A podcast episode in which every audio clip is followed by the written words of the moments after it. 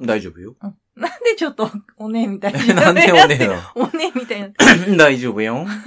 いやー、あの世で三島先生と寺山さんが私を奪い合うかと思うと、胸が張り下げそうなくらいドキドキするのですよ。こんにちは、ちくひめです。えー、こんにちは、しげもりです。今のは何だったの？今の入れんの？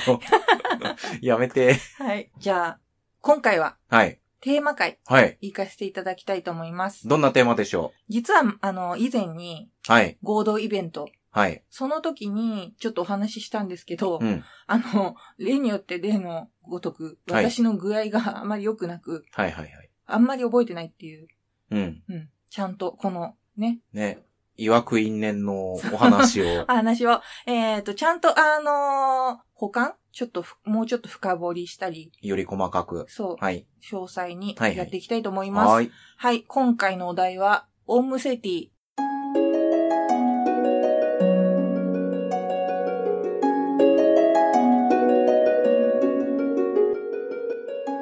神々しい緑に覆われたナイルの渓谷が肺褐色に崩れ西の砂漠と接するあたり、そこに聖なる古代都市アドビスがあります。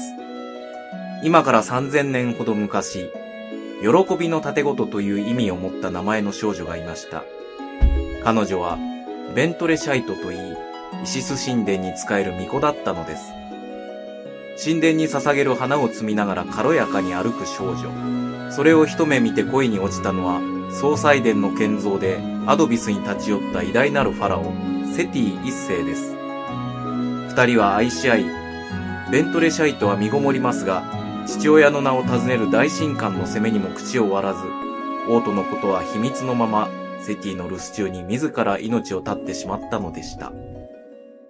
はい。いありがとうございます。はい。今回ですね、はいちょっと物語めいたものを初めに読んでもらったんですけど、はいはい。そんな感じのテーマというか、そんなストーリーのお話を。うーん。この、何でしたっけ？ベントレシャイト？はい。が主役ですか？今日、今回は。ベントレシャイトこと、はい。ドロシー・イーディこと、こと、オンムセティ、えどういうことですか？3つの名前を持つ女。この人は、ドロシー・イーディという、1984年に亡くなるまで、一人でエジプトに住んで、はい。考古学の研究を続けてた女性、ああ、学者さんですか？はい。ドロシー・イーディ。ドロシーで。はい。この人についてちょっとやりたいと思うんですけど、えっ、と、この頃の20世紀エジプト考古学にはなくてはならないと言われたはい超重要人物なんです。はい。まあ、結構いろんなエピソードにこと書かないので、うんサクサクいきます。はい。はい。えーまず3歳の時。いきなり。はい。はい。3歳の時、階段から落ちて頭を強打します。え？結構ハードモードから人生始まります。はいはい。この人、すごい普通に可愛い子だったんですけど、うんもううん家で、もう一人っ子だからめちゃめちゃ愛されて、うん。育ってて、でも目を離した隙に階段から起こしては強打してしまう。医者の診断でははい死亡っていう風に。う。あ、そんなに大変な目に？でもその後に奇跡的に息を吹き返すあ。ら、はい。なんで、そっからでもちょっとおかしな子に、おおかしなこと言うと？えー、ものすごいエジプトに傾倒していくんですよ。エジプトを好きになっていくんです。はたまたまうん、この時期を同じくして、あ。うん。エジプト特集の写真集みたいな、なんていう、そういう当時。あはいはい。なので、エジプトを写した写真集みたいなのが発売されてたんですけど、それを見て、お父さん私ここに住んでたことあるって言い出してるんですよ。おなんか、そういう、ちょっと、行かれた、行かれたって言っちゃいダメなおかしなおかしな。おかしな子、なんか、そのエジプトの写真集を見て、はい。その、ここに住んでるっていうのは、私ここに住んでた。この辺りにお庭があったのよって指さしてうん。言い出すんですよ。あの、写真を、ね。写真を見うんて。うん。で、はてなはてなはてなですよ、こんなの。うん、だからお父さんは、いや、ここは砂漠の真ん中だからそんなものはないよと。何千年も前に壊れてしまった廃墟なんだよって。うん。行ったことないのは自分でも分かってるだろって。うん。それそうですよね。うん。でも、やだお家に帰りたいって言って泣き出してしまうんです。困った子困った子。困った子っていうかもうちょっとやばいですよね、だいぶ。うん。大英博物館。はいはい。あの、いろんなうん。各国から略奪してきた、はい。いや、あの、集めてきたはい。収蔵品が、ね、輝かしいね、いろんなところから略奪してきた収蔵品、大英博物館に、エジプトコーナーがあるんですけど、はいはい。そこからまず一歩も動かない。まあずっとこうやって見てる。うん。で、そのエジプトコーナーに、ミイラ室っていうのがあるんですけど。ミイラ室。ミイラ室。はい、ちくひめさんの好きなやつ。はで、い。なんか、すごいそう、おかしなこととか普段から言い出す、言い出し始めるから、うん。もう、博物館連れてったら、珍しく黙ってるんですよ。うん。ミイラ室連れてったら黙ってる。よかったと思ったら、おすっごいもうじーっとガン見してて、ミイラ室。気持ち悪い子ですね。ここは、にいるのは私のお友達よと言い出すんですよ。うんうんうんなんか嫌な子ですね。嫌な子なんかオカルトっ子ですで、ね。みんなお友達なのに帰りたくないみたいにまたなっちゃって、で、もう、で、とにかく、家では、裸足で過ごしたがる。へえ。だって当時のイギリスだったらもちろん靴でしょ？靴です。うん。でも、裸足、靴をとにかく家に帰ってくると、靴を脱ぎ捨てちゃって、うん裸足で過ごしたがる。うんうんた多分その、当時の、ああ、エジプトは裸足で裸足暮らしてたと。うんはい。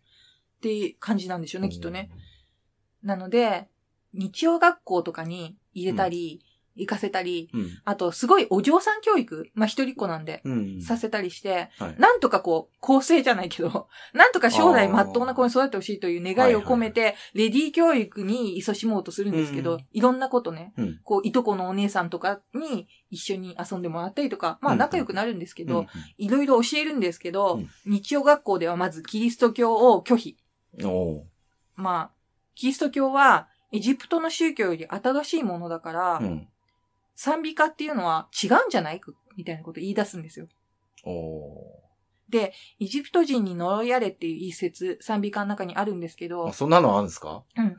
ああの、出エジプト記っていうのがあ、あの、もう、モーゼ。モーゼのうんあるんですけど、当時エジプトっていうのは、うんまあ、キリスト教のユダヤ人たち、ああ、うんを弾圧してた弾圧っていうか、まあ、当時、そのエジプトの支配下にあった。はいはい。なので、そこから独立したのがあのモーゼの10回になるやつ。うんうんなので、エジプト人に呪いやれというふうに、ほうほうその、っていうのを、まあ、まあ普通の人だったら引っかかんないんじゃないですか。まあね、当時の、その、キリスト教どっぷりの人にしたらね。だし普通に子供がうん。学校で歌を歌わされても意味わかってないですよね。うんうんだってまだ幼稚園くらいですから、あんま意味わかってないんですよ、この段階で。うんで、大体子供の頃とかそうじゃなかったですか、うん歌とか、うんなんか学校で習ったから歌ってるけど、うん。意味わかってないみたいな効果とかも。うんすごい難しいこと言わされるでしょ、効果とか。だから、あれ？例えば、小学校1年の子うが、ん君が代を歌わされて、そんな苔も、苔が蒸して何千年も経つまで栄えるはずがないみたいな言い出すよそうそう。言い出す。すま、うんまさにそれなんですけど、しかも、さらに畳みかけてきて、うんキリストって死後復活してるけど、うん。これって、オシリスの伝説に激似じゃない？元ネタはなぜなら、マリア様と幼子イエスのキャラって、うん。キャラ付けって、ホルスとオシリス？あを真似して作られたキャラなんじゃない？っていうことを言い出すんですあね。で、あの、オシリスとホルスっていうのは、オシリスっていうのは、うんあのー、冥界のうん。王なんですけど、はい。えっ、と、ホルスっていうのがその息子で、うん。うん。で、そのキャラと、まあ確かに。で、実はそのエジプトの宗教っていうのは、本当に、だからキリスト教っていうのはそのエジプトとか、いろんな宗教を元にして、もちろん。キリスト教っていうのはできてるから、はい要素が先にエジプトがあるのは、はいはい今普通に定説だったりするんですけど、うんそれを小学生くらいの女の子が、うんししかもその、司祭にはい。言うわけだから、まあ激おこですよね。で、まあどうなったか。うん。日曜学校は出禁。出禁になります。はい。でも、親はくじけない。今のところ、プロテスタントの学校で出禁になったのは、うん。カトリックの学校に行かせたらいいんじゃないか、うん。と親は思いつく。はいはい。で、カトリックの学校に行くんですけど、うんカトリックの学校は、すごい結構、性に合ってるっていうか、あ、カトリックの方が、この子に合ってた。うん。うん。あの、古い雰囲気とか、うんカトリックのお祈りのあの、うん。やり方とか、まあ、うんロマンチックな感じとか、はい。そういうの結構気に入って、うん。で、結構積極的にミサに参加するようになる。ほうほだけど、あの結構好きで積極的に通ってるあまり、ユダヤ教でもなくキリスト教でもない祈り方を始める。う。もう、自分、自分、マイ、祈り方。そう。で、え、それは何？君のうん、それは何？みたいな風に司祭に言われるんですけど、強いて何教って言われるんなら古代コプト教です。うん言い出して、はい。で、司祭はこれはまあ、あの、お母さんとかのうん曰く、司祭は口から泡を吹いて説教したっていう。あーもう二度と連れてこないでください。うん。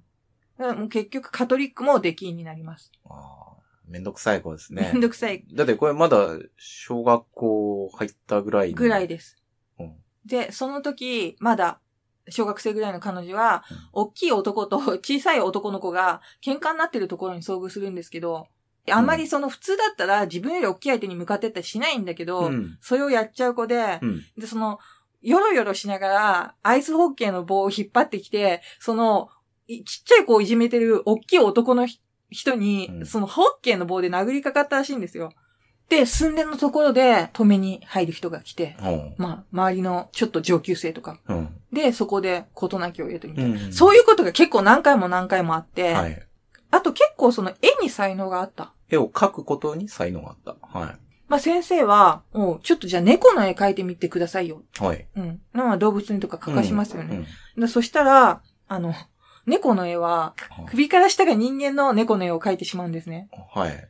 で、え？って、ちょっと先生は、それ、な、な、何みたいな感じになるけど、うん。え、何がいけないんですか？みたいな。うん。なって、で、もうこの絵は学校に飾ろうって先生は思ってたんだけど、結果絵は飾られることはなかった。ああ。なんかその、だから、家でも外でも問題児うん。で、まあ動物は大好きで、で、いろいろ拾ってきちゃう。うん。うん。ムカデとか、なうんなんとか虫ってつくやつを拾ってきてポケットに入れちゃったりするじゃないですか。虫めずる姫君ですな。そうだったんですよ。で、虫だけじゃなくて、うん。あの、蛇。まあ。蛇とかね。うん。うん。ある日、蛇を助けて、うん。うん。ジプシーがそれを見てて、で、二度とお前は蛇で困ることはないみたいな。蛇で困ることってどんなこと？あ 蛇は逆らわなくなるよみたいあな。ー、噛まれないとか、そう。襲われないってこと？っていうことを言われたことがあるんで、だって、ここの時期に。で、すごいその動物と蛇とかっていうのはネックになってくるんですけど、うんこの後、この人にとって。まあ、この時点ではまだ知りよしもなく。。で、そんなドロシー、うん。恋をします。お、それは何歳ぐらい？7歳。え？一枚の写真を見つけてしまう。ほう。エジプトの画集の中で。で、その写真に大興奮。ほセティ一世っていう。エジプトの王様なんですけど、はい。ん？写真っていうのは肖像画かなんか？が、まあ、あの、死体写真、死んだ後に撮影されたものなんです。えつまり、ミイラってことですか？ミイラですほに大興奮です。う。うん。セティ一世っていうのはちなみにミイラじゃなくて、あの、生身の時どんな感じだったかっていうと、うん。えっ、と、紀元前1279年頃うん。の人。まあはい。、はっきりしてない誤差とかはもうんう当然あって、はいまあ、に歴史に登場するのもそのぐらいの人だってざっとうん。思っててくれて。ドロシーとは3200歳差うん。3200歳差。さ、なので、7歳くらいかな？そのドロシーは、その写真を見て、この人、会ったことあるうんっ。て言い出す。うん。で、もう、お父さんはいい加減にしろって。うん。もう度重なってるから、いはい今までの、うん。そういう気候が。で、その男はもう何千年も前に死んでるんだと。はいはい。ほうパパのバカーみたいな。はいはいで、ドロシーはぐれます。7歳にして。7歳にして。で、もう10歳頃から大英博物館に通い詰める。ほううん。もう、ぐれ方が、文学系なんですよ。まあでも結構いいとこの子だったんでしょ？そうそう。んあ、の、いいとこっていうか、まあ、普通に中流階級で、はいはい一人っ子だからお金が回ってたって感じ？はい。だからそんなに別に、ものすごい、なん身分のある家とかでは全然なくて。うんなんですけど、大英博物館に通い詰めて、で、展示物に刻まれたヒエログリフを見てる。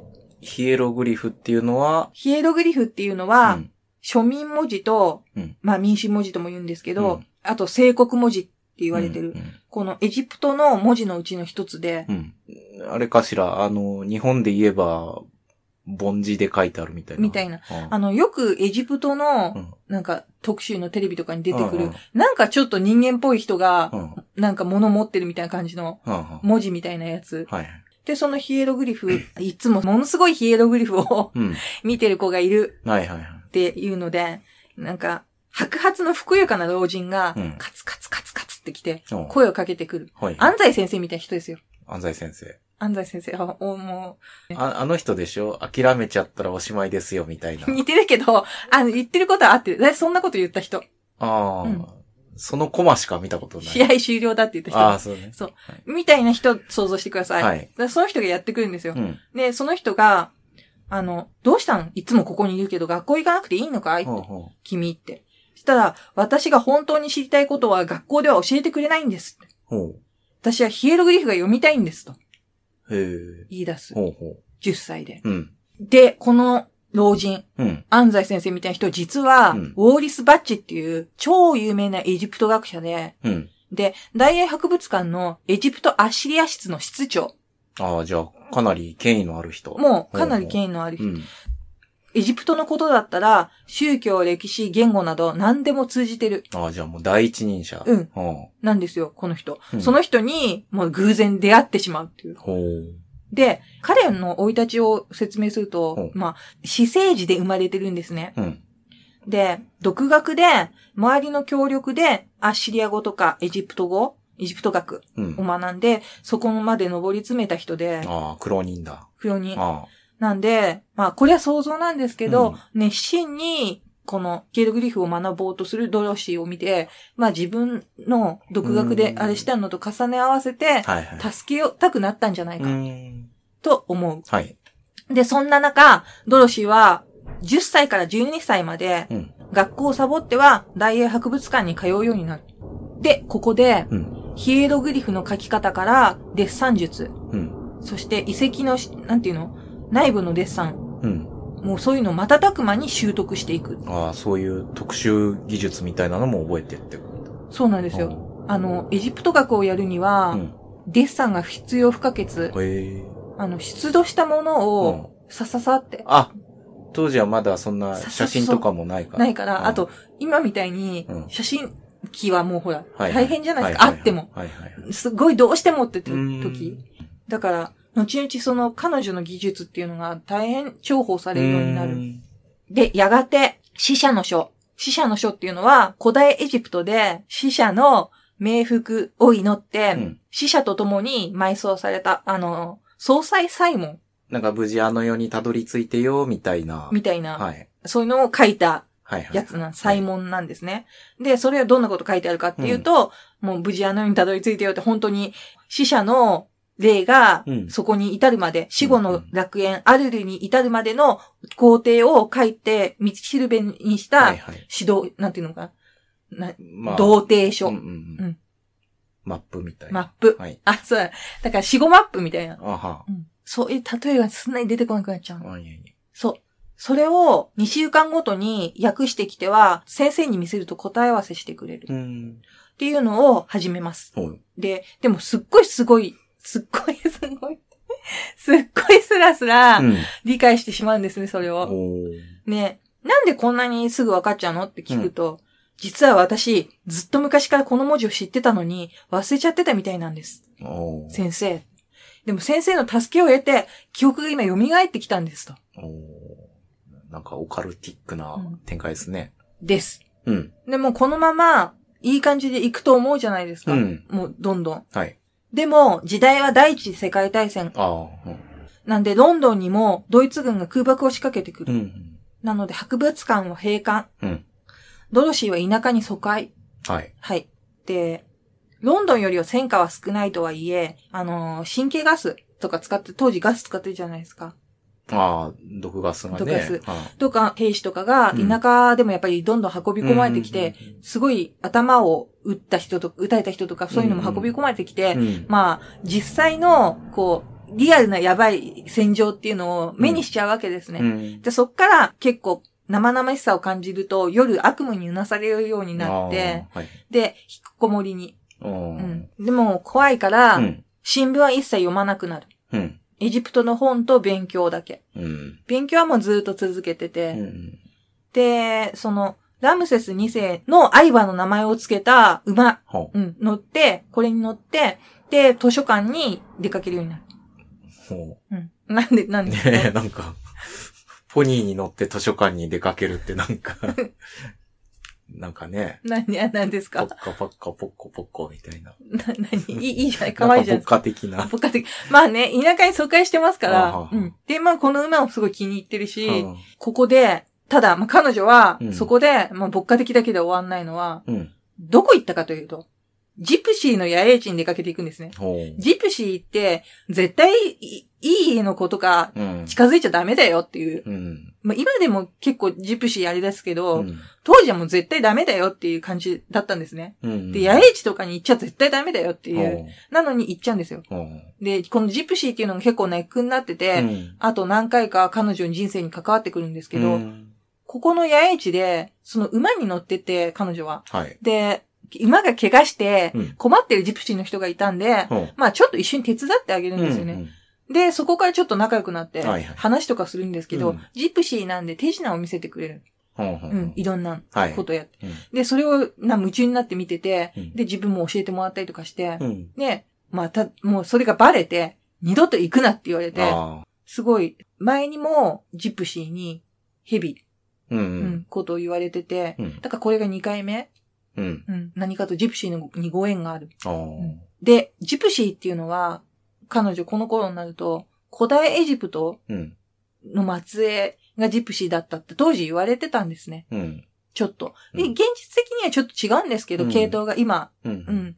なので、でも当時のイギリスでは結構そう言われてたりした。うんうんうんだからもうそこからやっぱり妄想。はいはい。うん。だから、この人たちは私の好きなエジプトの人の末裔かもしれない。あ思ってあ。う、ん。親近感を持って近づいていってしまう。うん。で、そんな、まあ、で、住んでるところでお怒られて、うんまあお母さん激怒ですよ。うん、で、疎開先からロンドンに戦争も終わって戻ってくるんですけど、うん、まあ、この頃、彼女は疎開してたんで、うん友達がいなくなっちゃうんです。うんみんなロンドンだから。はい。一人ぼっちになって、うん家にいてもあれだし、うん外に行っても友達いないしで、うんまあ、本ばっかり読んでて、はい。で、まあ、いとこのおのお姉さんは、うんと話とかするけど、なんで、寂しいので、さっさと家に帰ってくると寝ちゃう。うん。うん。ナイトドレスに着替えると、うんエジプトの本一冊持って、その日もさっさとベッドに行ってしまった。ナイトドレスには、うん。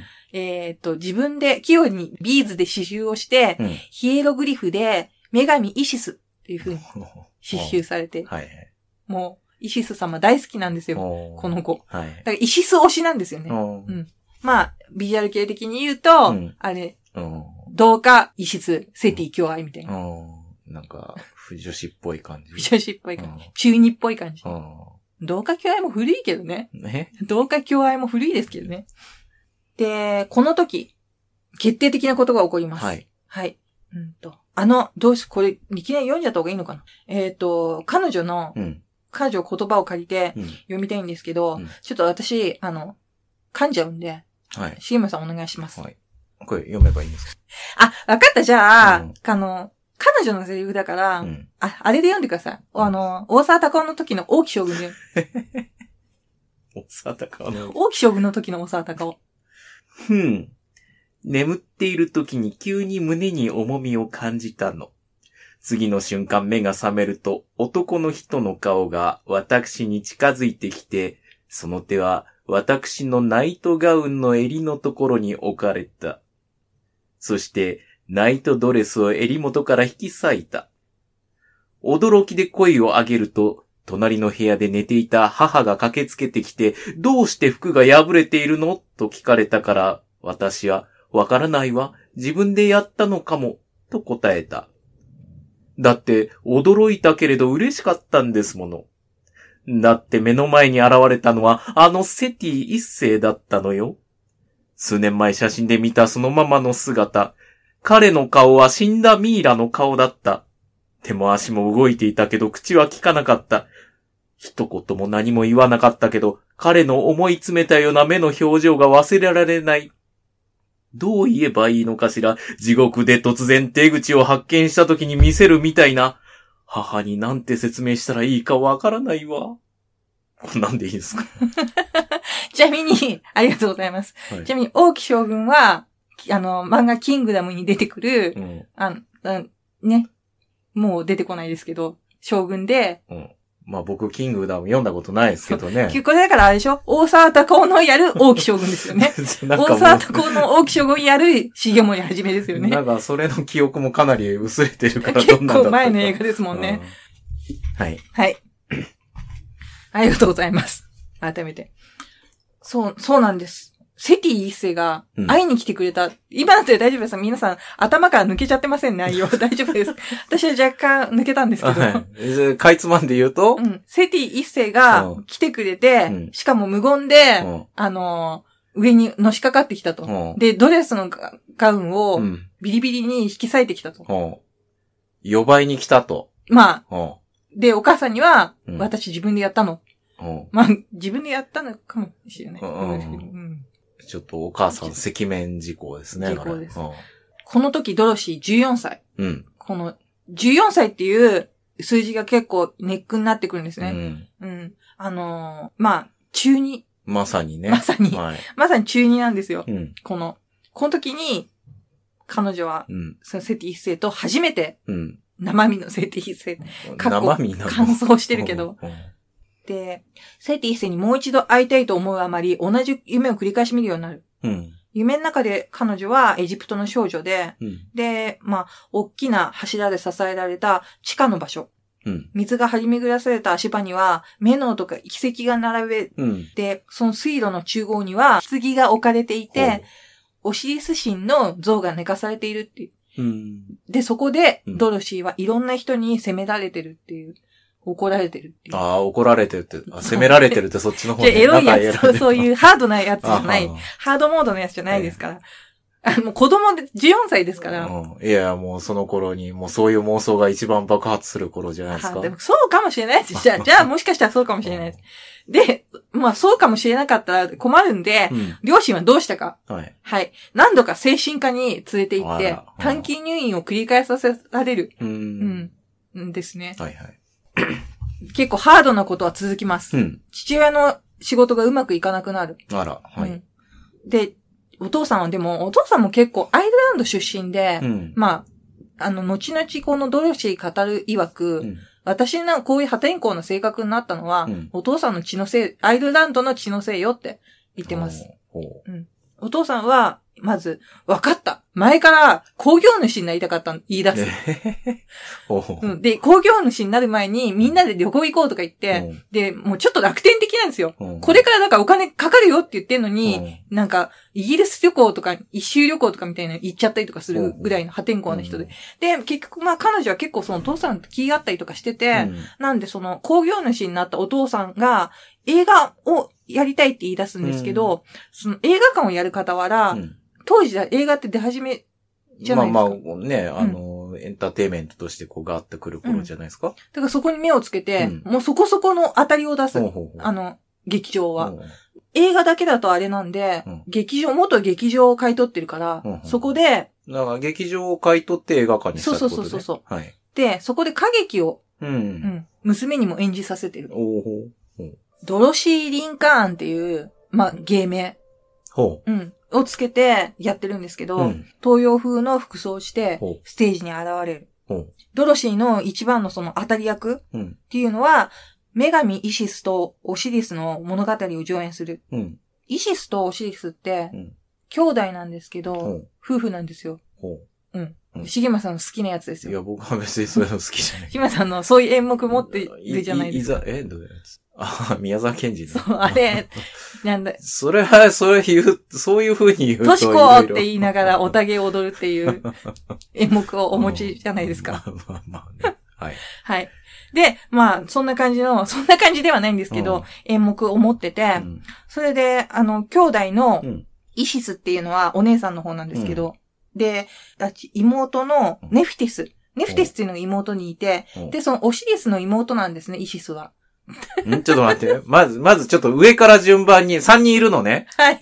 上、一番上が？一番上が、三人っていうか、二人の兄弟、姉妹がいて、二人の姉妹は、うんネフィティスとイシス。どっちが上？上がイシス。イシスとネフィシス？ネフィティス。ネフィティス。うん、ネフィティス。うんイシスとネフィティスネフィティス。っていう姉妹がいるのね。いて、はい。で、その旦那さんが、オシリス。うんどっちの？えっ、と、いやおお姉さんの方の旦那さん。イシスの旦那がオシリス。オシリスうん。はい。で、その、オシリスとイシスは兄弟。んん？ってことは、イシスとネネフィティスも兄弟。兄弟。だからみんな兄弟なんでしょ？まあ、みんな兄弟。そう。みんな兄弟なんですよ。うん。うん。ただれた関係ですね。で、その二人の姉妹が、うんその旦那さん、オシリスうのん。死を嘆き悲しんでうん歌うっていう演目。うん。これが、彼女が古代エジプトのうん。哀歌、悲哀の哀に歌なんですけど、エレジー。エレジー、エレジー。ドロシーはう、ん。詩だけうん、その古代エジプトの詩を引っ張ってきて、うん。その元々ついてたメロディーに乗っけうて、ん。で、詩だけ変えてうん。歌った。まあ、替え歌ってことね。そはい。自分の好きなように歌ったわけね。そはい。う。で、まあ、周りの人は、まあ、結構だから、これも、まあ、大当たりなんだけど、うん。こまだ、せこう1900年代に取材したら、うん。こう知ってる、知ってる人っていうのが生きてて、彼女のこと。うん。まあそこそこ上手かったし、で、なんか結構セクシー系、まだ10、まだ若いんですけど、だまあ、ちょっと、アイドル人気みたいな感じ？うん、あの、大き体が大きかったんうんですって。ううんん。なので、あの、割と当時生きてた、今生きてる人たちは当時超少年だったから、うん。僕たちの好みよりはお姉さんすぎたという感じ。で、ちょどっちかっていうとその美少女っていうよりもセクシー系ああ、うなるほどね。だったみたい。うんうん。で、あの、お年を召してからしか写真がほとんど残ってなくて、う若い時の写真っていうのが、うん本物なんか偽物なんか微妙なところの一枚しかないので、ちょっとわかんないんですけうんうんど、なるほまあそんな、そんな感じのど。うん。表現活動うん表現活動って言ったら怒る。まあまあ、あの、だから工業で舞台に立ってたってことね。そう、あれみいたいなやつですよ。だから、なんか、即身仏に関すうるん朗読劇をいきなり始めて、チーンとか言って、音とか鳴らして うん、ザーザーザーザーってなるみたいなやつ。あそういうことをやっちゃうわけですよ。ーはいはい。自己満？事故。あそう。はいはい。で、えー、しかし、時代は陶器映画の時代になる。ー陶器映画って何ですか、陶器映画っていうのは、要は映画に音が入ったってことでしょ？はい。はい。で、どんどん、この、まあ、無声映画っていうのは捨てれていく。うん。で、陶器映画は多分あれなんですでしょ？設備とかを変えないといけないんでしょ？そのままじゃできないってことですよね。まあ、だってやっぱスピーカーがないと。そうですよね。し、ね、その再生する、あれが変わってくんじゃないの？ですよね。なので、倒産します。うん。はあはあうん。事業は倒産。はい。でですね、うん。その頃、はい。あの、いろんな人とまあ知り合って、前世セラピー。また怪しげなやつが。まあ、オカルトブームだったりとかもするんですよね。まああ、で、前世セラピーうんに通い出すんですけど、ー。うん。あの、勧められて。はい。でも、いまいちしっくりこない。うん。そういう、そういうのが。うん。で、どこに行っても馴染めない子なんだけど、うん。この、ここの世界も違うなって思って、うん。例えば、前世って言われてもう、んいくつもあるのよって始まって、うん。まあよく聞くじゃないですか。うん。で、あなたは、多分、ジャンヌ・ダルクだと思うわ。いきなり言われたらしくて、はい。では？思って、うん共感できないで、うんあと他の人には、なんか、階段から落ちたって聞くけど、うん階段から落ちた時に悪霊が入り込んだんじゃない？とあ言われたりとか。あはいはい。で、結局、心霊主義には関わらないことにしよう思うことに。はい。で、まあ、彼女曰く、ジャンヌ・ダルクじゃないけど、うん。戦うならエジプトのために戦いたいと。うんで、結局どうなったか。うん。エジプト解放運動に系統を支持していく。あ、実際のってこと？実際の。のだからもう心霊とかオカルトとかじゃなくてやっぱリアルだと。生身だと。うん。一貫してはい。言い出す。で、その頃、あの、エジプトの遺物がうん国外流出したっていうニュースが出るんですけど、うん。そこに、まあこの人ってエジプト好きだからエジプトのものをすごいコレクションで集めてたんですね。で、そのエジプトの品が流出するっていうのを、ニュースを聞いて、あ、私、じゃあコレクションを返納しよう、エジプトにって。勝手に思って、で、エジプトの、うん。あの、セリム・ハッサンっていううん。教授が、そのエジプトのものが流出してるっていうのを嘆いた文章を出したんで、うん。その人のニュースを見て、その人のところに自分のコレクションをうん。無記名でほ送りつけるっていう。で、でまあ、あ、あれがつくじゃないですか。き消印が。で、そこから、まあ、判断して、なこういうものが送られてきたんだけどっていうのを、あの、送り主がわからないんですって、うんセリム・ハッサンは。うんっ。ていうふうに、きあの、郵便局に言うんだけど、うんそしたら郵便局の人もどうしていいかわかんないから、うん警察に届けて、うんで、結果、彼女の家に警察が来るほことになって、うんで、お母さんは、彼女が今、そういうエジプト解放運動に傾倒してるのを知ってるから、うんあ、やばい、もううちに娘捕まると。あやばい、なんか呼び出されたとあ。。はいはい。もう、あーってなって、うんで、まあ、お母さんを納得させるために、そうじゃないってことを言うんですけど、うんうんその時に縁でセリム・ハッサンっていう人と、まあ、ちょっと縁ができるっていう、後々にね、うん。まあ、顔が繋がるっていうんじゃないですけど、うんうんで、その輸出品を返すっていう。で、そんな時うんも、はい。彼女27歳になってました。おあそうーけ結構飛びましたね。結構、うんいや、もうずっとその演劇みたいなことをやってて、うん。まあ、特にこれといって、だから他のことはやってなくてう、ん。エジプトの勉強と、うんまあ自分のそういう、うん。ニートですよね。まあ、ニートと言われると、ちょっと、そういう活動してる身としては、ちょっと、あ、そうか、そうか。ニニート的なお何か、自由人の。自由人はいだったんですよ。はい。で、まあ、でもまあ働こうかなと思ってう、んいい加う減。ん。で、まあ、普通の家のお嬢さんだったら、もうね、お嬢様教育やってもダメだったし、うん。まあ、働こうかなと思って、んロンドンに。で、そこで、エジプトを PR する雑誌の仕事を経て、うんエジプト独立の、あの、風刺漫画を描いたりとか、そういうことをやってて、お絵描けるんで。ーはいはいはい。で、そこで、エジプト人男性、うん。イマムさんとうん熱烈な恋に落ちる。ほうほうほう。うんこの人は、あの、そのエジプト、エジプトに帰って、イギリスとかの先進国で、うん。いいものだけを取り入れて、うん。そのメソッドでうん、祖国の繁栄に、うん。あの、あれしたいっていう。はいはい。だから、まあ、イギリスを倒すぞっていうよりは、うん。その、より進歩的なうん。考えの男の人で、まあ、そんなところ好きになったはずなんですけど、うん。そこの進歩的なところが、後々圧倒的な、うん。なんていうのかな、圧力を夫婦間に生んでいくっていうことにもなるんですけど、まあ、そんな、ものすごい恋愛をしてしまったドロシうん。私は14歳からセティオに片思いし続けて、でも、あれ以来現れてくれなくて、彼のような人に巡り会えたら、そう思って縁談も断り続けてきた。でも無理だった。そして、イマームが現れ、恋する乙女がどうなるのかご存知でしょ両親はもちろん反対したけれど、私は今まで好きなようにしてきた。決心は固かった。っていうことです。こんな気持ち悪い読み方で伝わるんですかね。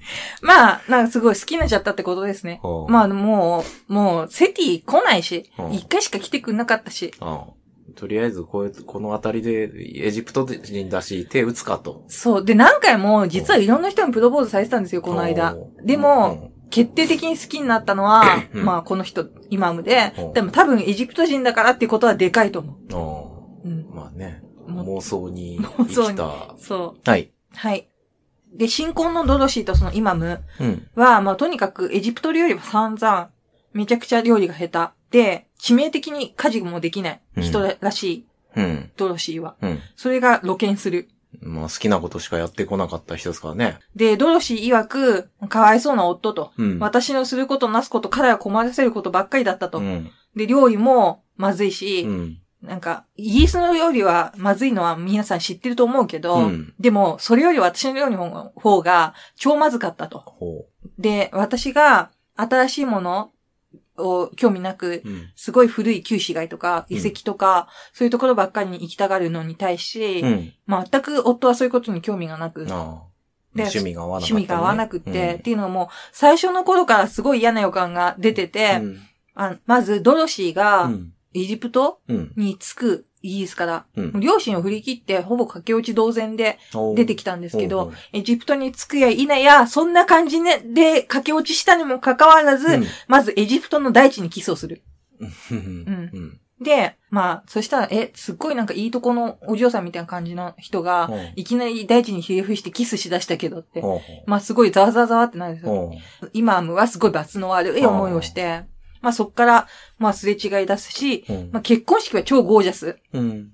このイマムさんちっていうのはすごい結構な家庭なんですよ。うん。もうそれだって教師なんですけど、うんもともと。封建的な、どっちかというと封建的だけど、うん優しい両親うん。に育てられてイマムくんは。うん。なので、うん。結婚式にすごいお金をかけちゃう。うん。だから、ドレスとかも、うん。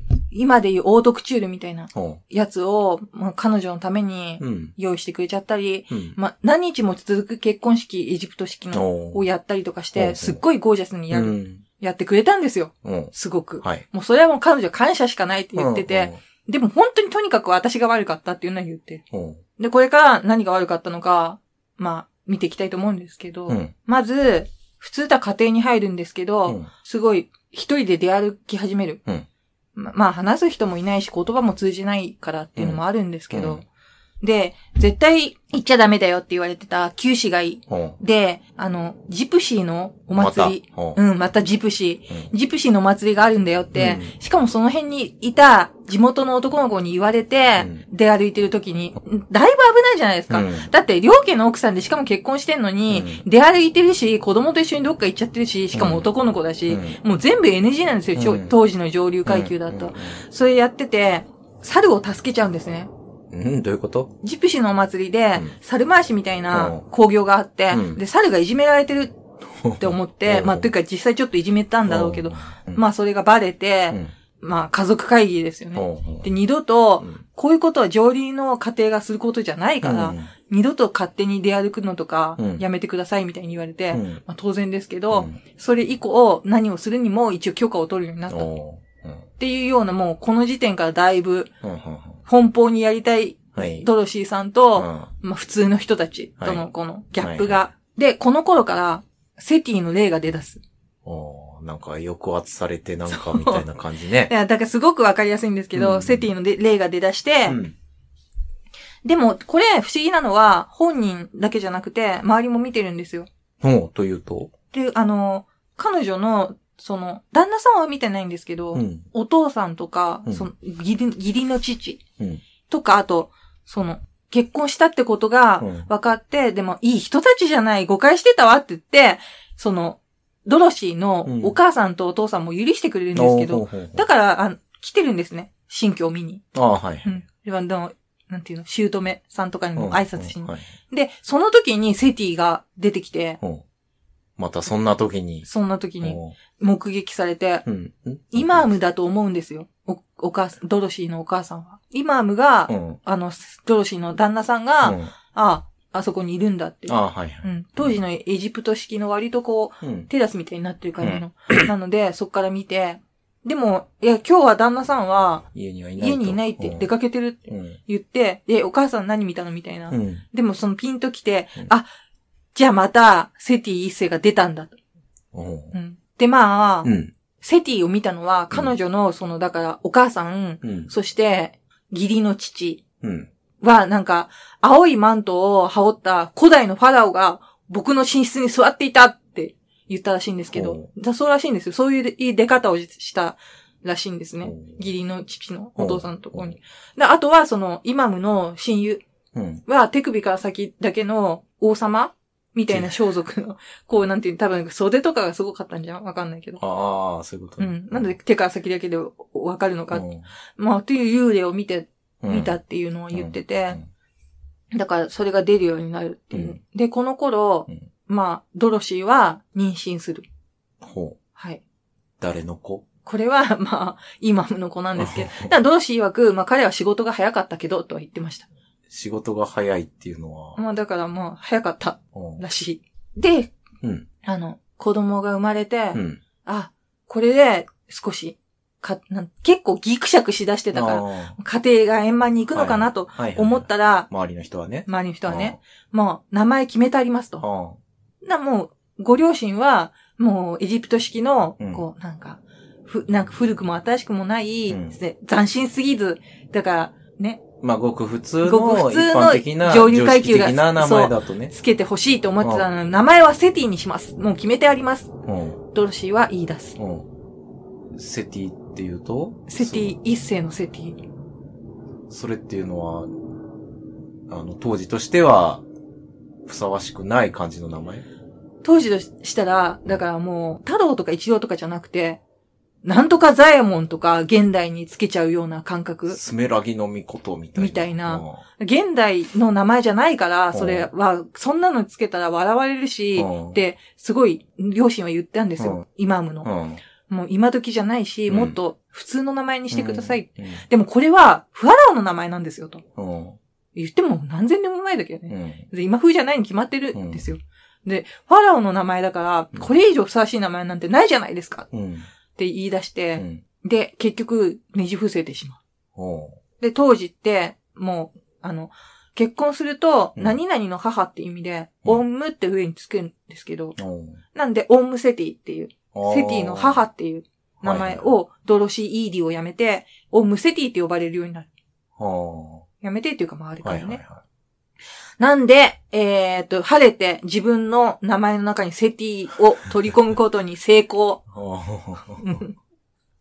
同化共愛が着々と進んでますよ。おううんもうそういう気質の人っていうのは昔からいたってことね。そう。あこの頃、あうん。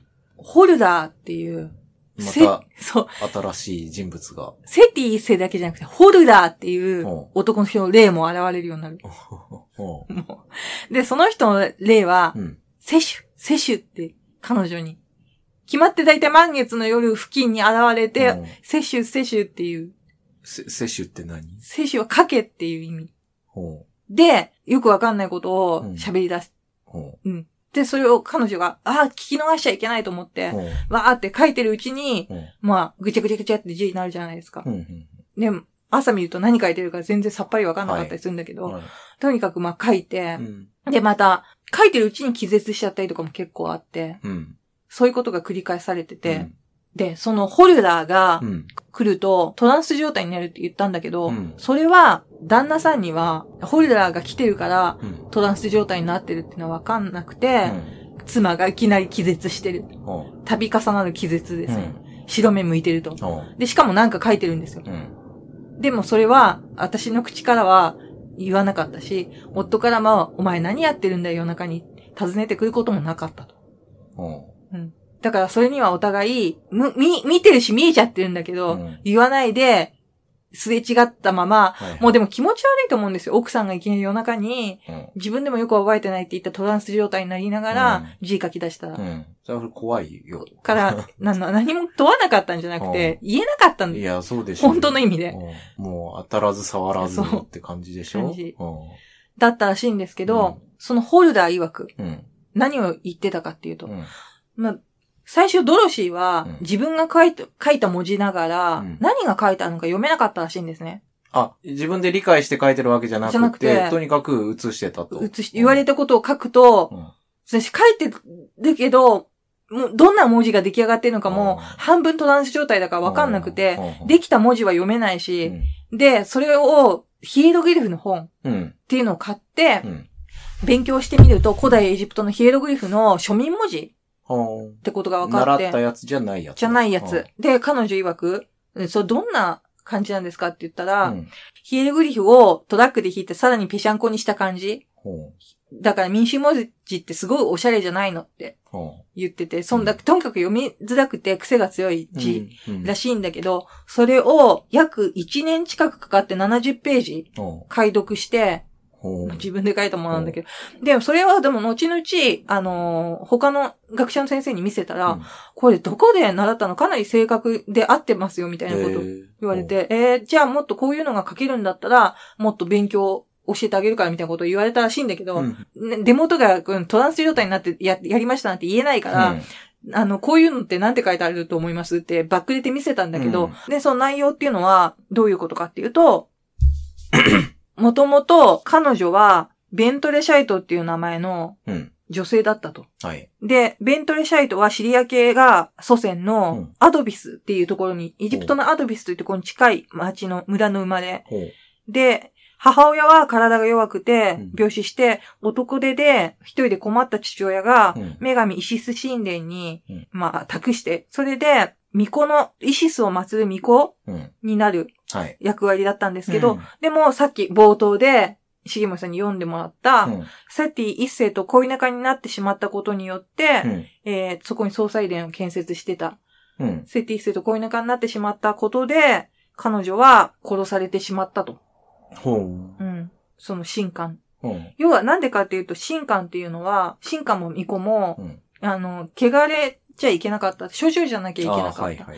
なので、そういう貫通を犯してしまったっていうことで、それで責められるんですけど、うんそれそれで、あ、それが、あの夢？そう、うん。ほ有名なんですよ。うほうほ彼女曰くね。ほで、そういう感想を起こしてたことで、うんまあ結局、最終的には、誰が父親か、う。うん。言えって言われて、うん聖地一世って言ったらまずいから、うん言わないで自殺したけど、セティ一世だってことはもうバレてたし、うまあ、ちょっとセティ一世がいない間に自殺しちゃうんですね。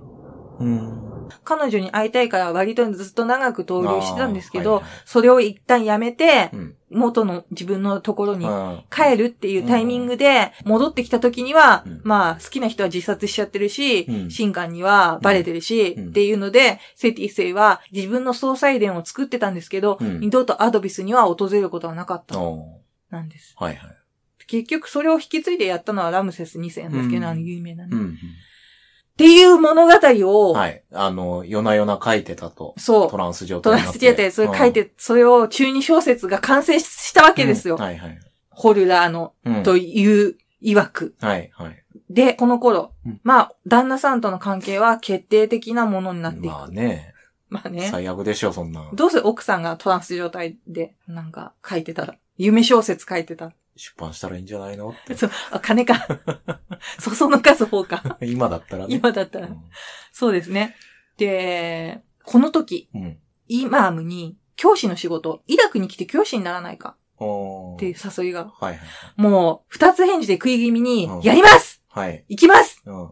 怖いですか？家にいるの怖いです、はいはいはい。っていう風に、単身赴任行きます。行きます全然単身で赴任しますうん。という風にイマームは言って、うん。で、晴れて、このオンムセティ、ドロシー、カッコドロシーは、まあ、仕事を始める。まず、エジプトのうん考古学発掘品、うん。あれを送ったセリム・ハッサンのところに、ああ、はいはい。いきなり押しかける。おで、すいません、発掘現場を見せてください。うん。あいい、いいけど、手伝わせてください。はい。いいけど、みたいな。うで、君何ができるのかね？みたいな、うんえ、もしかして君はあの、送ってきてくれた子、にうん。なって、そうです、私です、みたいな。うんで、そこから、まあ、デッサンが得意だったじゃないですか。うん。で、まあ、見るだけならねって最初言ってたのに、いや、デッサンさせてみたら、もうすげえこいつ重宝すると思って。で、みるみる、その重要なポジションうをん。つくようになっていく。で、結果、どうなったか。うんエジプト初の女性考古学院におー。なる。うん。で、まあ、その時には、まあ、旦那さんともうん離婚が成立していて、おほほほ決定的になったのは、結局子供が泣いてるのに、うん子供を連れて発掘現場に行っちゃって、うんミルクも与えないで、発掘とか、あと、デッサンに集中しちゃったりしてたっていう、結構やばい。な、なにあの、自分はもう名前さえもらえれば子供どうでもいいみたいな？うん。うんまあ結局、エジプトっていうものが好きな女性だったみたいでうん、愛してたんだけど、うん子供はどうしたかっていうと、んイマムが再婚して、うん今は自分のいとこのエジプト人女性と再婚するんですね。うん引き取って、で、まあ、一人身になります。はい。うん。で、もう好きなこと三昧。好きなこと三昧、離婚が成立した夜、うん。時期、プタハメスっていうまた新しい名前が。新しいうん。人、王の使いという人がう訪れます。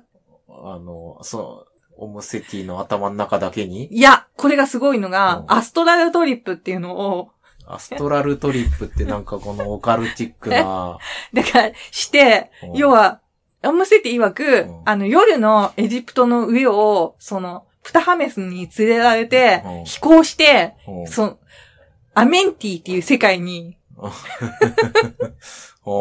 そこは世界に行ったと。はい。ちょっともう常人じゃついていけない話になってきてますけど。もう足元にうん。エジプトの火が見えたぐらい行ってますから、そういう感じ、アストラルトリップをね、うん。したらしくて。はい。で、そのアメンティでは、うん。みんな死んだ後もうん。自分の希望する年齢の姿になれる。なんか、丹波哲郎が昔同じようなこと言ってましたよ。死んだら驚いたやつでしょ。うんみんな二十歳ぐらいになるんだと。そうなんですよ。いろいろ、だから、ここからがう、ん。すごい、これ、小説にしたらいいんじゃないのみたいな。うんっていうかもう夢小説以外の何もでもないんですけど、設定がすごい都合がいいんですけど、で、王様と初めて、うん初めてこの肉体のある、うん重村さん、引き気味、どんどん重村さん遠くなっていくじゃないですか。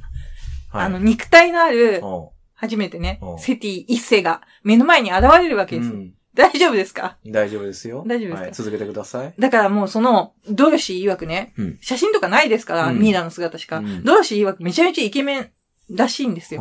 もうそれが現れうて、んアストラルトリップして。うんで、なんで、あの時、過去14歳の時、うん来てくれなかったんですかと。うん今も私は離婚したけど人妻うんとかになっちゃった後に、うんこんな状況でって言ったら、うんあの時だって、今だって、すごく会いたかったけど、うんでも、来ちゃいけなかったんだと。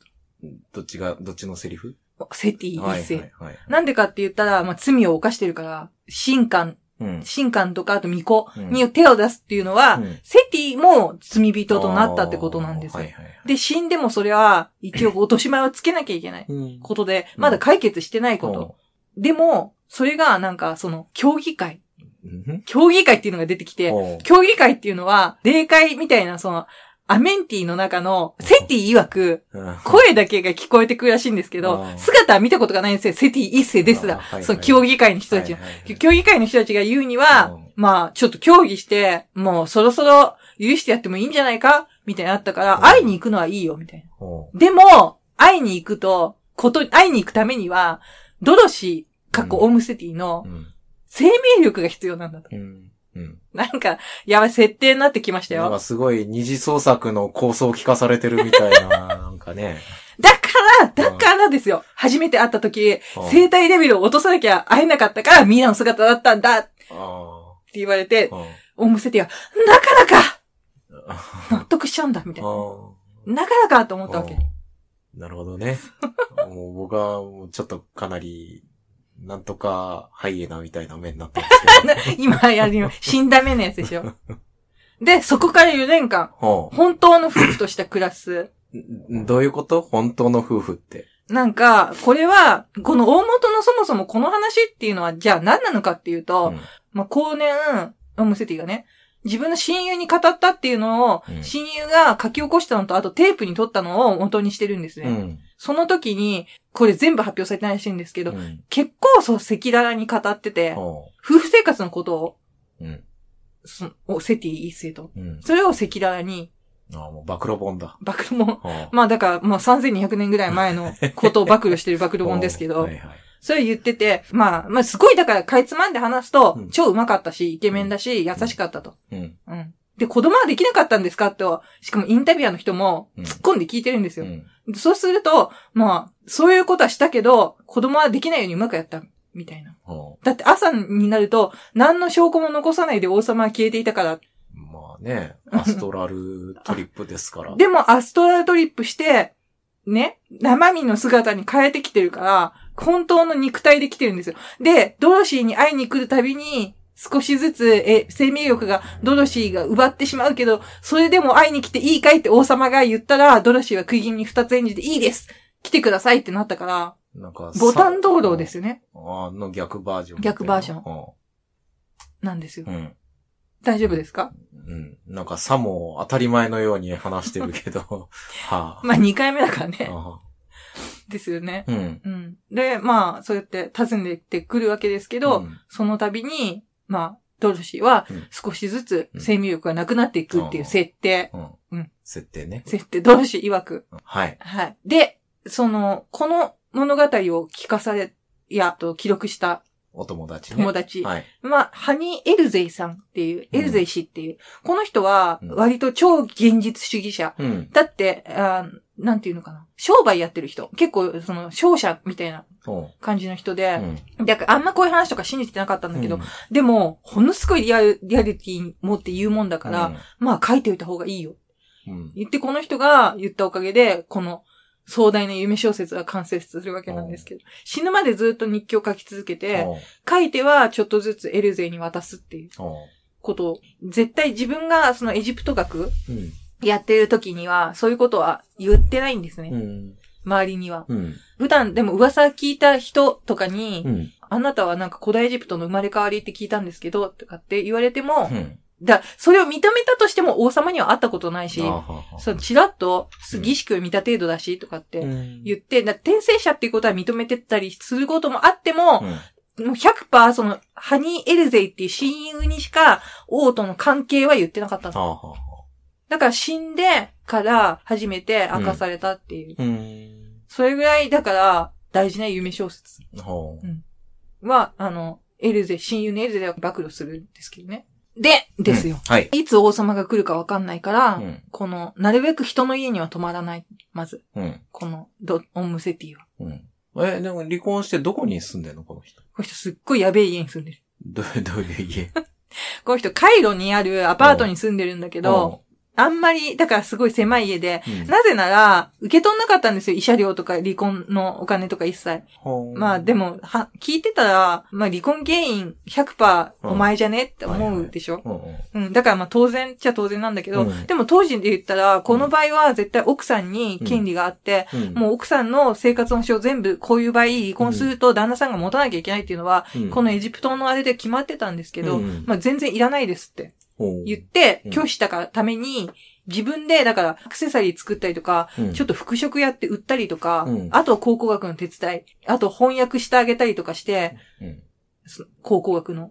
じゃあ、もうかなり、うん。その、中上流階級的なとこから、いや、低いところに。低いところにまあ、身を落としたみたいうなん感じで捉えられたわけだ。そうです。うん。でも、い一向に構わないっていうか、うんもう超無頓着で、そういう生活ってことに。一週間前のものとかでも平気で食べちゃうぐらいのうん。感じの、うん。そういう生活をしてて、うん。あ、そんで、だからまあ王様が来るから、うん。夜、うん。絶対人の家には泊まらなかった。うん。で、引き止められて、泊まってけばって友達がうん。言って、でも、って言って、でもいいちょっとだけだったら王様今日来ない？ん大丈夫よとかうん。言ったら、まあ王様のことは言えないのか。うん。隠してたんですもんね、うん。エルゼ以外には。うん。なんでじゃあ、あれ帰っちゃうの？とかって言われたんでしょ。うん。そして結果、どうなったかうん。って言ったら、夜中に、こう、カーってなって、うん。もう呪言のあの子みたいな感じですよ。ほガクンってなって、うそういう状態のトランス状態っていうよりも仮死状態の彼女に遭遇し、ううん。で友達がね。友達が。で、びっくりして、とにかく窓をバッて開けたら、そしたらなんか息を吹き返した。で、私は寝てる間にカーとバーが体を離れるから、カーとバー。カーとバーっていう、エジプトである魂なんですけど、うん。カーとバーと、あとなんだっけ、うん。ラジオの時に撮ったと思うんですけど、うん。それのカーとバーなんですけど、うん。カーとバーが離れるから。で、カーとバーが今肉体に帰ってきたから、うん。帰ってこようと思ったカーとバーが、そう窓を閉められちゃってると入れなかったから開けてくれてありがとうみたいな。うん。っていう風に言ってて、だから多分、それ以降友達は止めなくなったやべえよ、こいつ。やべえよ、こいつ。でですよ、はい。この時、いつかは、うん。食材しなければならないのを、これ、ロマンスの素敵な話ですからね。ついてきてくださいね。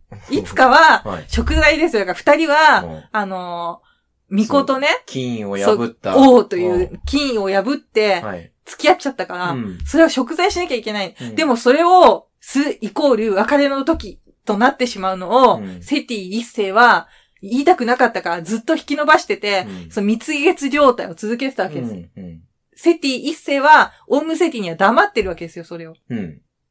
そんな時、アドビスに行くっていう話が、オウムセティに持ち上がります。うん。アドビスっていうのは、あの、聖地、二人が出会ったところ？二人が出会ったところ。そして、今は、うずもれた村っていう通称言われているような、超、エジプトの中でも超僻地。うん。うん。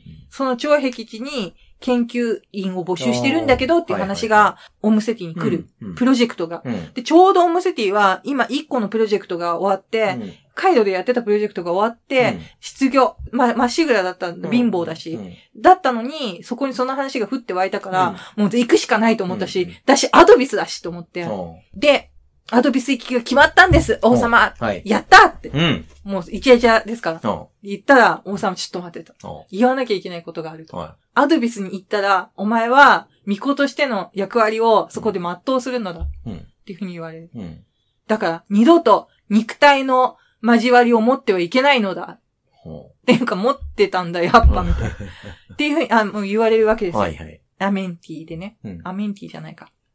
あ、そう。なんで、この時にはアメンティに、アメンティが当然のように使ってますアけど、メンティって何？あのー、丹波哲郎の言うところの霊、うん。大霊界で、うん。その、アメンティっていうのは鏡面世界と言われてて、うん。この世と鏡の、うん。ていうの鏡合わせみたいな感じになってるらしいんですけど、うん。オムセティ曰く。うん。で、そこに、あの、行ってたんですけど、うん。ずーっと通ってたんですけど、うん。鏡の世界に行ってたの。行ってた。ん。そう。はい。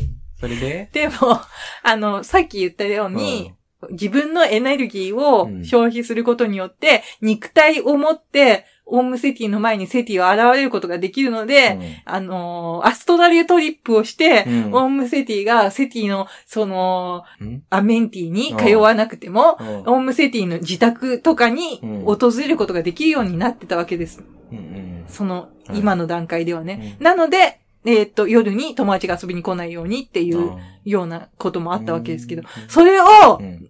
なしにしようって言われたわけです、王様に、セティに。うん。要は、あの、最初は遠いところに自分が訪ねていく状態。うん。で、蜜月状態。うん。いつでもセティが来れる状態。うん。から、うん。いつでも来れるけどう、ん。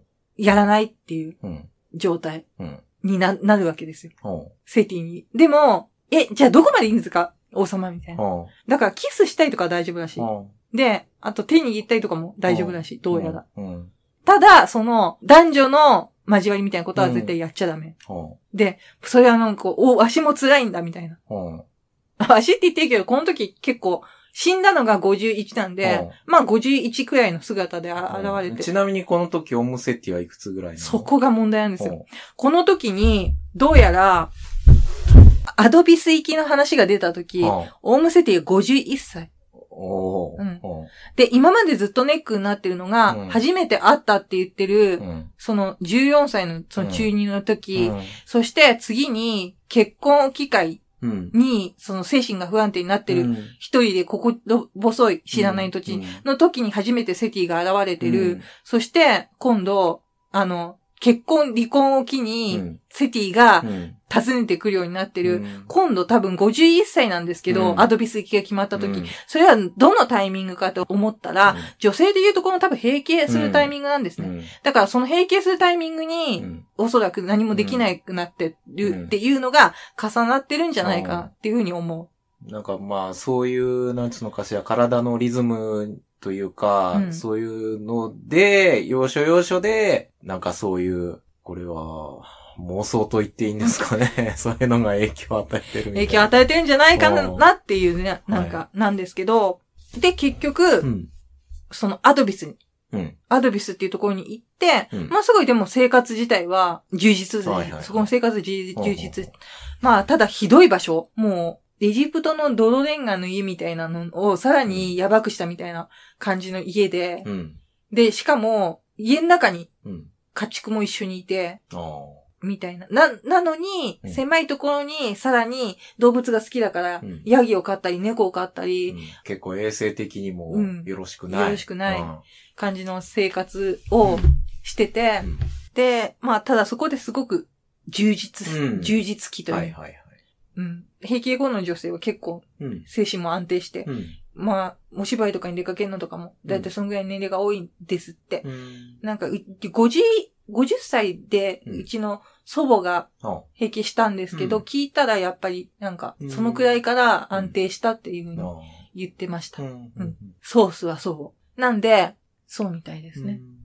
うん。で、だからその研究も充実実してて、うん。ただひどいところなんだけど、うん。割とお金出してあげるから、うん。もうちょっといいところ住んだらとかも助言もあったりとかもして、で、そのエルゼイさんとかも助けてくれたりとかして、うん。まあ、一番最初に住んでたところからもうちょっとマシなところに引っ越しはするんだけど、うん。うん。とにかく結構ひどいところにうん。ずっと暮らしてたことには変わりない。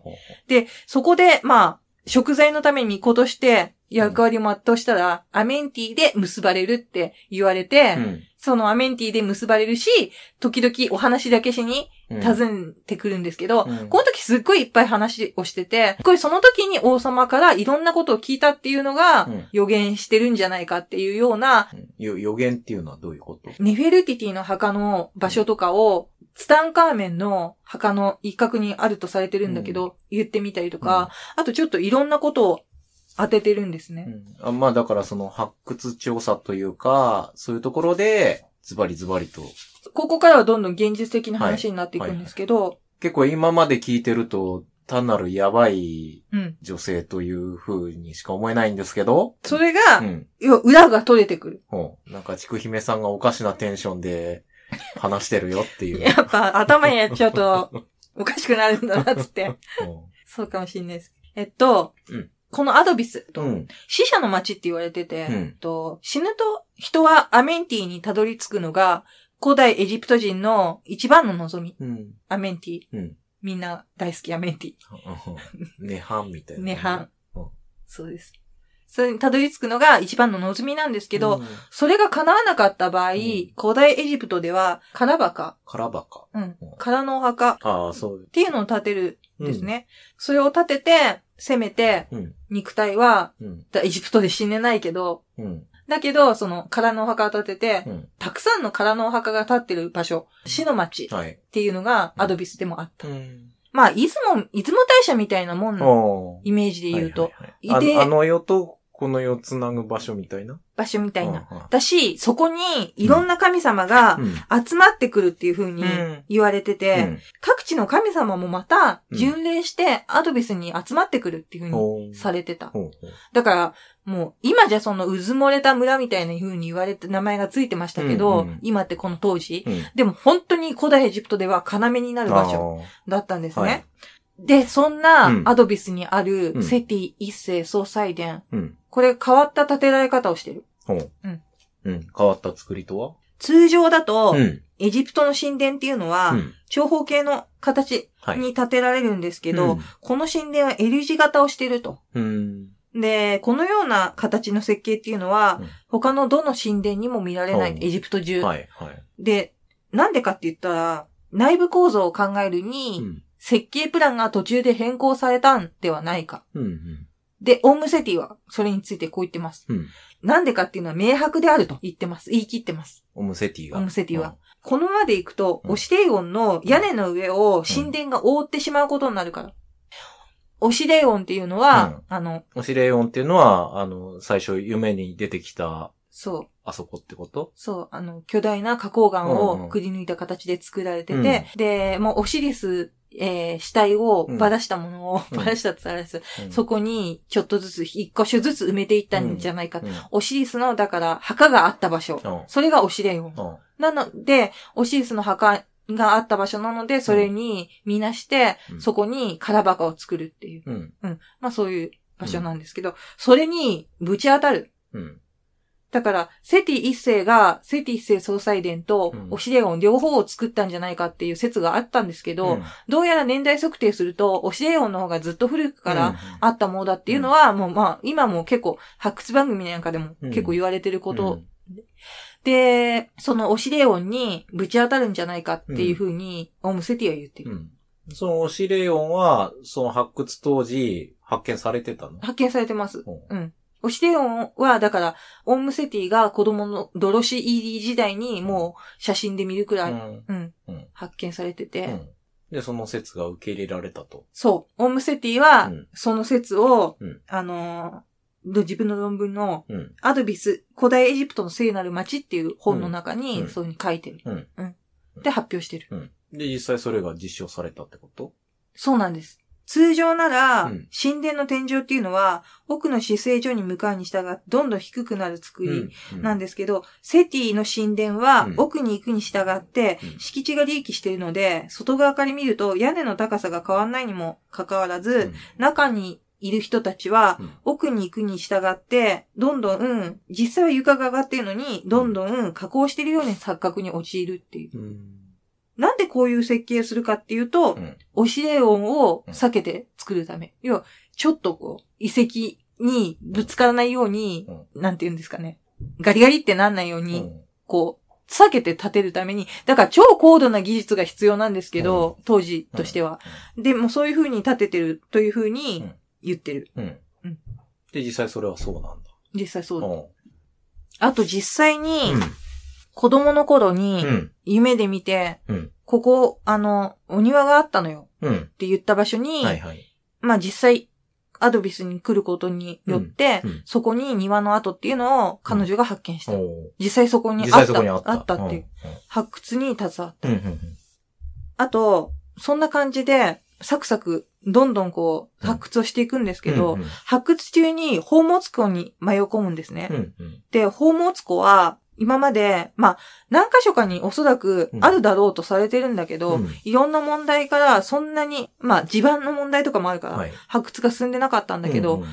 ある時迷い込んで、たまたま、こう、なんていうの、ぐるんってああ、隠し扉みたいなうん。感じの隠し扉にうん。肩が当たるみたいな感じで。あ。それって本当にあんの？なんかよくさ、コントとか映画みたいなんで、そういうの出てくるけどさ、うん。こうピラミッドみたいなの入ってって、ぐるんみたいなあるって。の。あ、へえ。実際にそこに迷い込んで、うで、まあ、蜘蛛の巣だらけでうん、ぐちゃぐちゃになって、ん。よくわかんない、なん庭のうん。端っこのところから、オウムセティがいきなり出てきて、うん。お、なんだなんだみたいになったら、うん、今、すごい落っこちて、うん。落下してって、うん。宝物庫に突きぶち当たって、うん、で、そっから命からがらうん、這い出してきた。っうん、うん。ていう風に言って、うん、で、お宝物庫あっちみたいな感じで言うんだけど、うん、多分、返し扉みたいになってるから、うん。うん。もう閉まっちゃってるじゃないですか。うん。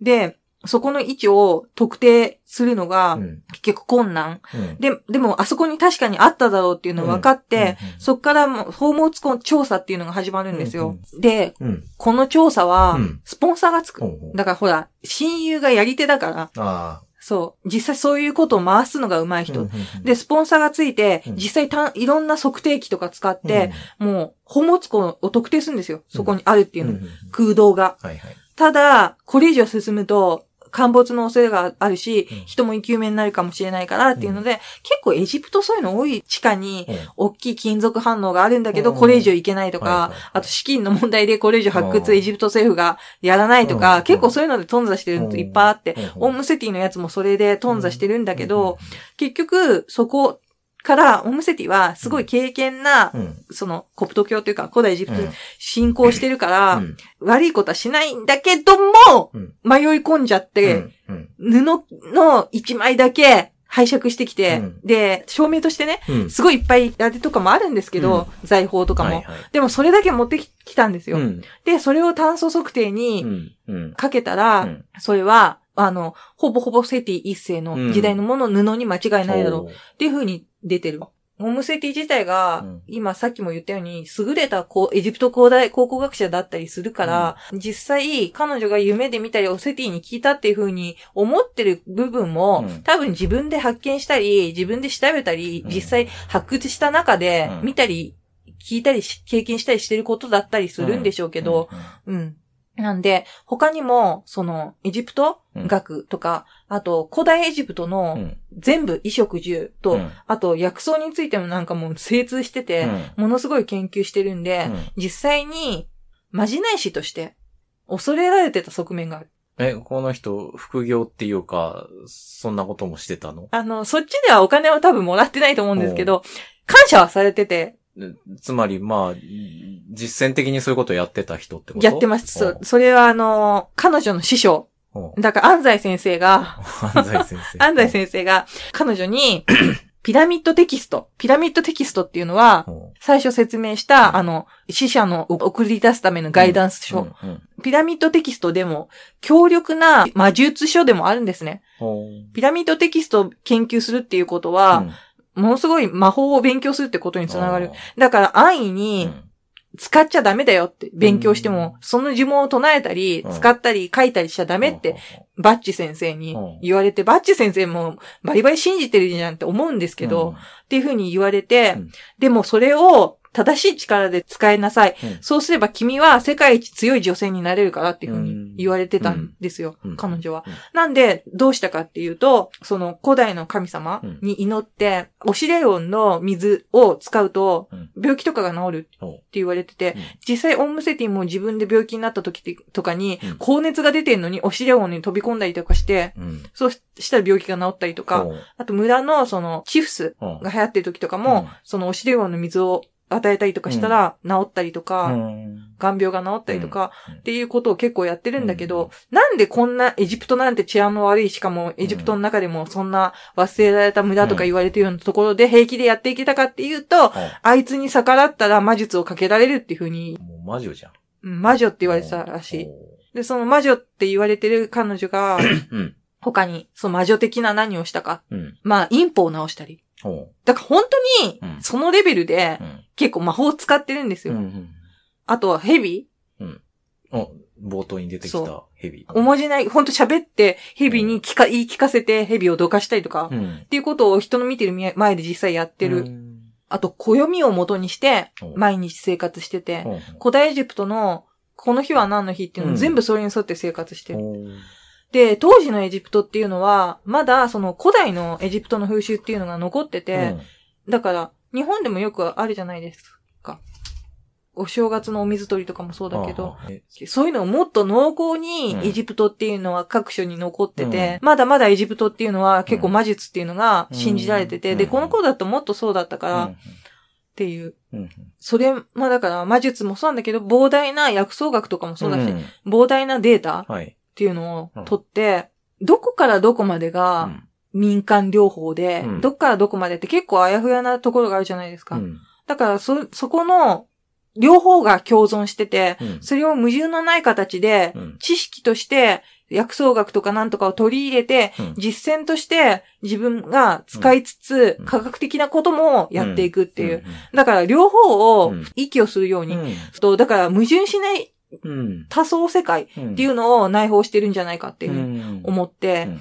で、多分これって、まあ、ただ一言言ったらメンヘラなんですけど、うん。確実にうん。やべえなと思うんだけど、それが、ただ、オウムセティのうん、その多様性っていうか多層構造うん。の精神構造みたいなものを、やっぱり理解した方が、よりこの人物っていうのはうん。掘り下げられるんじゃないかっていうふうに思って、で、エジプトの伝統的な生活、うんそういうのの中にうん。あってこそ、うん。よりこの人の持ってる世界っていうのが矛盾なく生きてきた。うんだから、裏を返せば、そのエジプトだからこそ、だからそこに生きていけた、うん。現代でも。うん。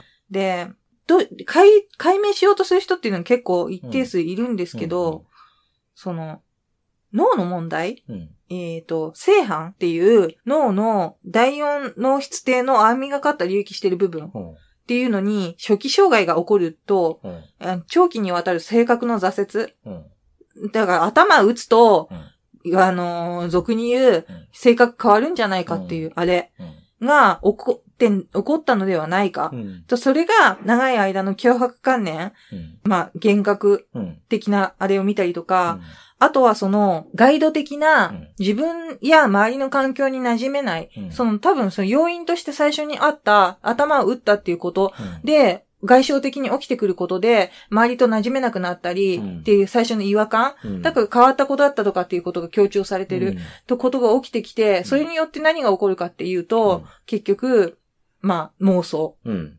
妄想で、うん。で、自分一人ではやっていけないので、自分を立てていけないので、妄想の中にもう一人、イマジナリーフレンドを作る。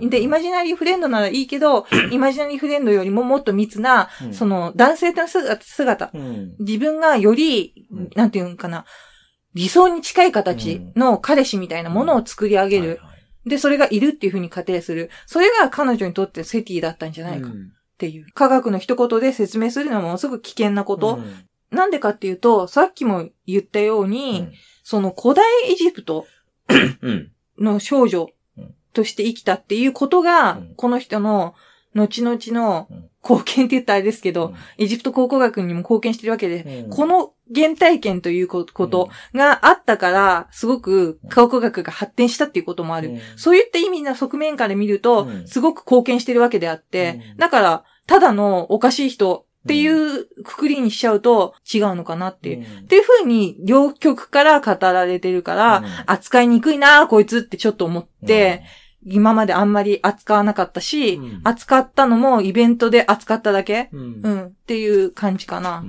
うんで、まあ、イマジナリーフレンド、うん。そういうものを持つっていうこと自体は成功してる例もあって、うん。それでどんどんどんどん内向的になるのがお大体のパターンなんですけど、うん。そうじゃなくて、この人の場合、それがあることによって、まあ、ものすごい社会との接点になってる。うん。だから、まず、安西先生うんと、まずパイプができたし、うん。その次に、あのー次の考古学者、あうん。自分のあれを寄贈したはい。人とのパイプもできてるし、そういう風に、まあ、旦那さんができたのだって、エジプトに行くきっかけになったんだって、うん。全部この人の妄想からだから、うん。そうやって社会や外に出る窓口として、それが機能しているっていう非常に珍しいケース、うん。うん、だと言える。うん。単純に内向してんじゃなくて、それを使ってというか、それが、その、つながるきっかけになってたりとか。ああ。あと実際この見てるっていうのは何なんでしょうね、家族も。また話全然変わってきますけどね。まあ、すまあ、だからその辺は実際どうなのかわかんないけど、で、それも、家族がみんな証言してるわけじゃなくて、彼女からね、の聞き書きなわけでしょ？聞いたからねだ記憶の改ざんとかもあるうん、あるかもしれないですね。でも、すごくよくできた物語。うん。うん。その、セティに、うんまあ、いろんなこと聞いてて、うん。オウムセティは。うん。で、さっきの言ったいろんな発見っていうのも、うん実は、セティがなあ。教えてくれてた。はいはい。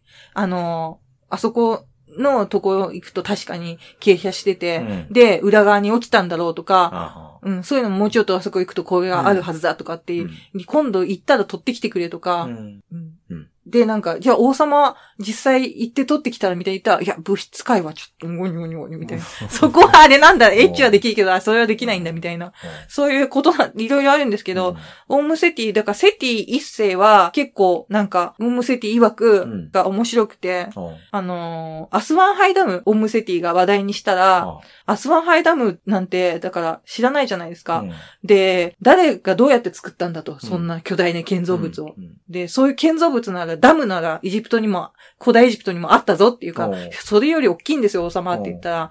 で、誰が作ったのだっていうから、うんいや、いろんな人がう、んロシア人とかの手を借りうて、んすごい作られたんですよって言ったら、もう、黒い土地の民が、ロシア人の手を借りて、移民の手を借りて、物を作るなど悲劇だとか言って、言い出して、あ、だからなんかそういう話とかもしてるんだ、みたいな。うんてか、普通にうん、普通に世間話をしてるっていうのが、すごいなと思って、うんとセティに、セティの家族構成とかも聞いてて。うんで、まあ、あんまり自分は恵まれてなかった。うんあの、愛に恵まれてなかった。うん出たよって感じなんですけど、うんで奥さんはいるけど、うん冷え切った関係と。うんで、妻は自分が死ぬ時に涙一つ流さなかった。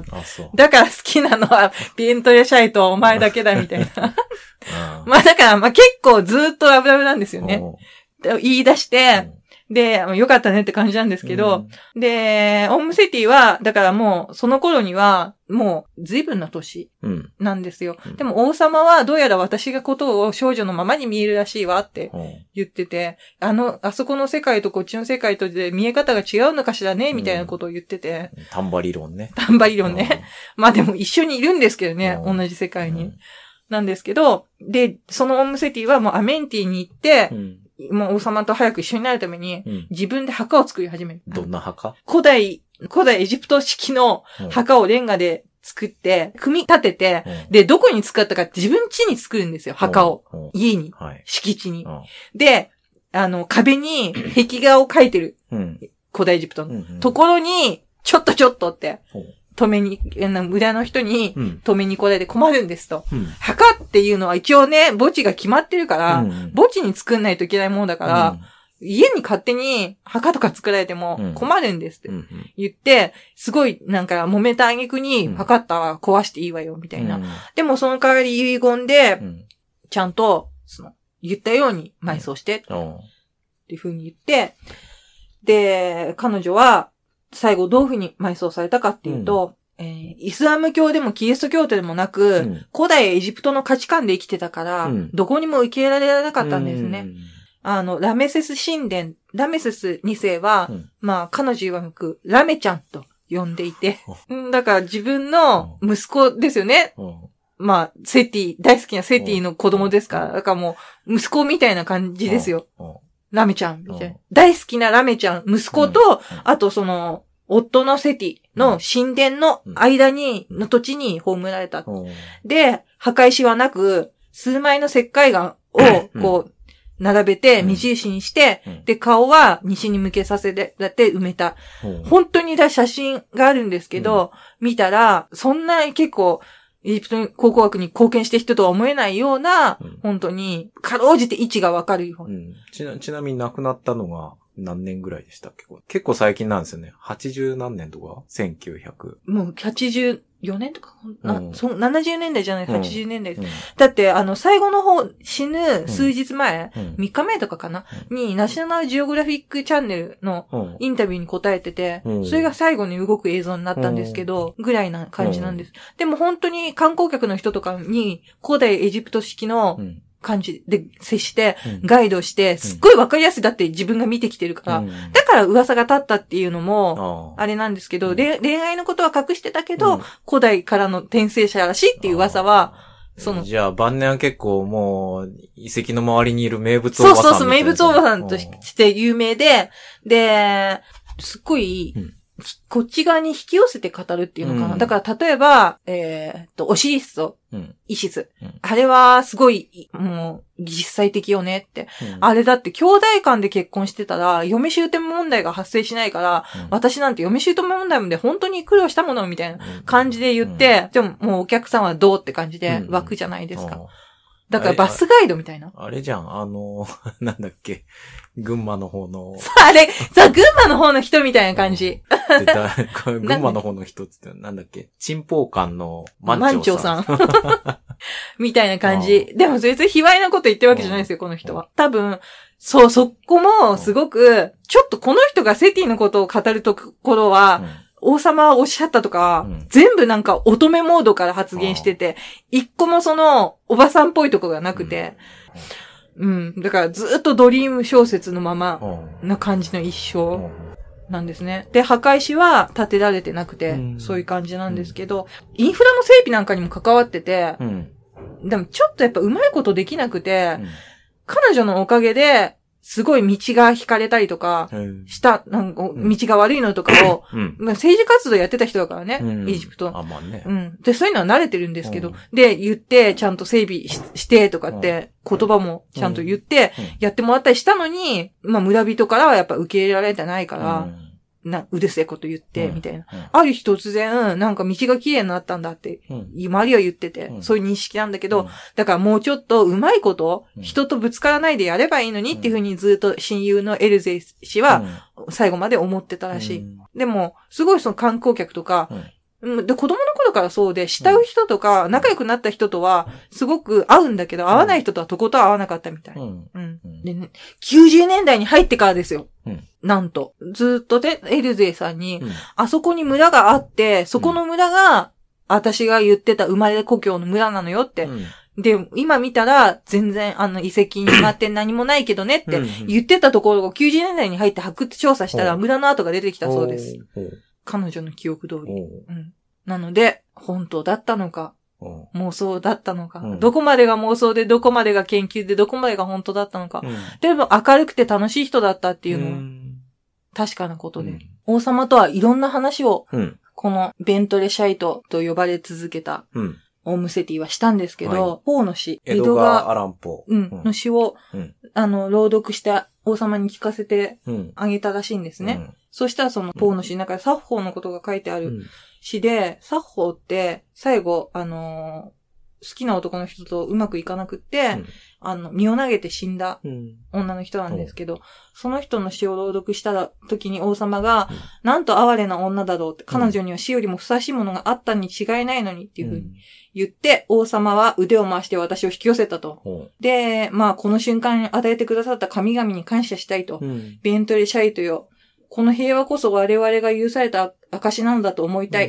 うん。そんなたは幸せだ。可愛い人よ。というふうにうん。言って、私たちは再び沈黙した。うん王様が私を抱いてベッドへ運び、毛布をかけ、それからいつまでもキスしていてくれたことをっていう。うん。こんな感じで許されたらしいので、うん。多分二人は、えー、何ですか、あ、メンティーにうん行って最後は幸せに、あ今頃あ晴れてうん。幸せに。暮らしました暮らしましたとさ、うん。めでたしめでたし。うん。はい。はい。いかがでしょでしょうか？え、そんな終わり？いやー、妄想も突き詰めたら人間リアルに幸せになれるのかな？なんてね。でもなんか、しきもさん気になること言ってませんでした？何が？アストラルトリップじゃなくて、アストラル体とか言ってませんでした。ああ、これはアストラル体なんだと思 思った。いよいよおかしくなっいたのかな？や、いや、だから、この話聞いてて思ったのは、やっぱその妄想力っていうか、うん妄想力っていうと聞こえ悪かったら、その、なんていうのかしら。物理的に存在しないものを、もう本当に、その、臨場感を持って、信じ込めるというか、それに、こう、入り込める人っていうのは、なんか、いろいろ幸せなんじゃないかな。いろいろ幸せ。だから羨ましいなと思って、私だから、なんか結構、ね、私も死にかけたんですけど、死にかけたら、なんか、面白いもん見えたりするのかなとか、うん。なんか開けたりするのかなと思ったら、単に、障害が残っただけで、うん機能に、うん全然何も一つ変わらなかったっていう。うん。うん。性格がちょっとさらに悪くなったくらいで、うん。なそんなことないでしょ。いや、性格は金のことしか言わなくなっ それは昔からそう。うん。ですから、それしか、ね、なんか変わ、羨ましいですよね。まあ、どうかしらね。そういうのも、こう、なんか外部のあれで変わるっていうのを望んでるだけじゃ、やっぱダメなんじゃないですか？で、だから宗教ですか？いや、宗教じゃないけどさ。あ今、足、す飛ぶんですか？その、座禅したまま、ジャンプとかするんですか？飛ばないとか。それはジャンプしてる。ジャンプして、あ、それジャンプって言っちゃった。あれ違います？あれは飛んでるんですよ。飛んでるってもう、コンマ何秒だけでしょ。う んわかんない。いやいや、あれはすごい、瞬間にいい写真撮ったんですよ。瞬間にね。瞬間に。あの、腰紐が上にいる。いやいやいやいやいやいや。まあそういうやつですよ。うん。いかがだったでしょうか？うん。今回の。まあでも、この人にとっては悪くない人生なんじゃないですか？だから、すごい幸せだったと思う。羨ましいなって。だから、多分、そこの世界、イマジナリーフレンドもそうだけど、そこの世界うにん。入って、そこそこ本当に成功してますよね。うん。うん。だから、その、なんていうの？まあ妄想と言っていいのかわかんないけど、うんそういうのと、現実の折り合いを、その、なんつうの、旗から見てどうとかじゃなくて、本人が、なんかそれをこう、うまいこと生きれたんじゃないかなって。うまいことっていう言い方もあれか。うんなんか、でも全うできた人なんじゃないのって思いますけどね。ね。うん。成功してるなぁと思う。うんあこういう感じに、うんティーンズラブって書けばいいんだっていう。あと、夢小説。うん。こういう感じに書くと当たるんだなっていううん。ことが勉強になりました。うんはい。はい。じゃあこれから夢小説作家としてやっていくんですか？ニートじゃなくて、頼むから働いてくれ。クソニートじゃなくて。ね。うん頑張ります。はい。シムさんも頑張ってください。うん。はい。頑張ります。はい。はい。じゃあ、えー、ありがとうございました。はい。ありがとうございました。さようならさよなら。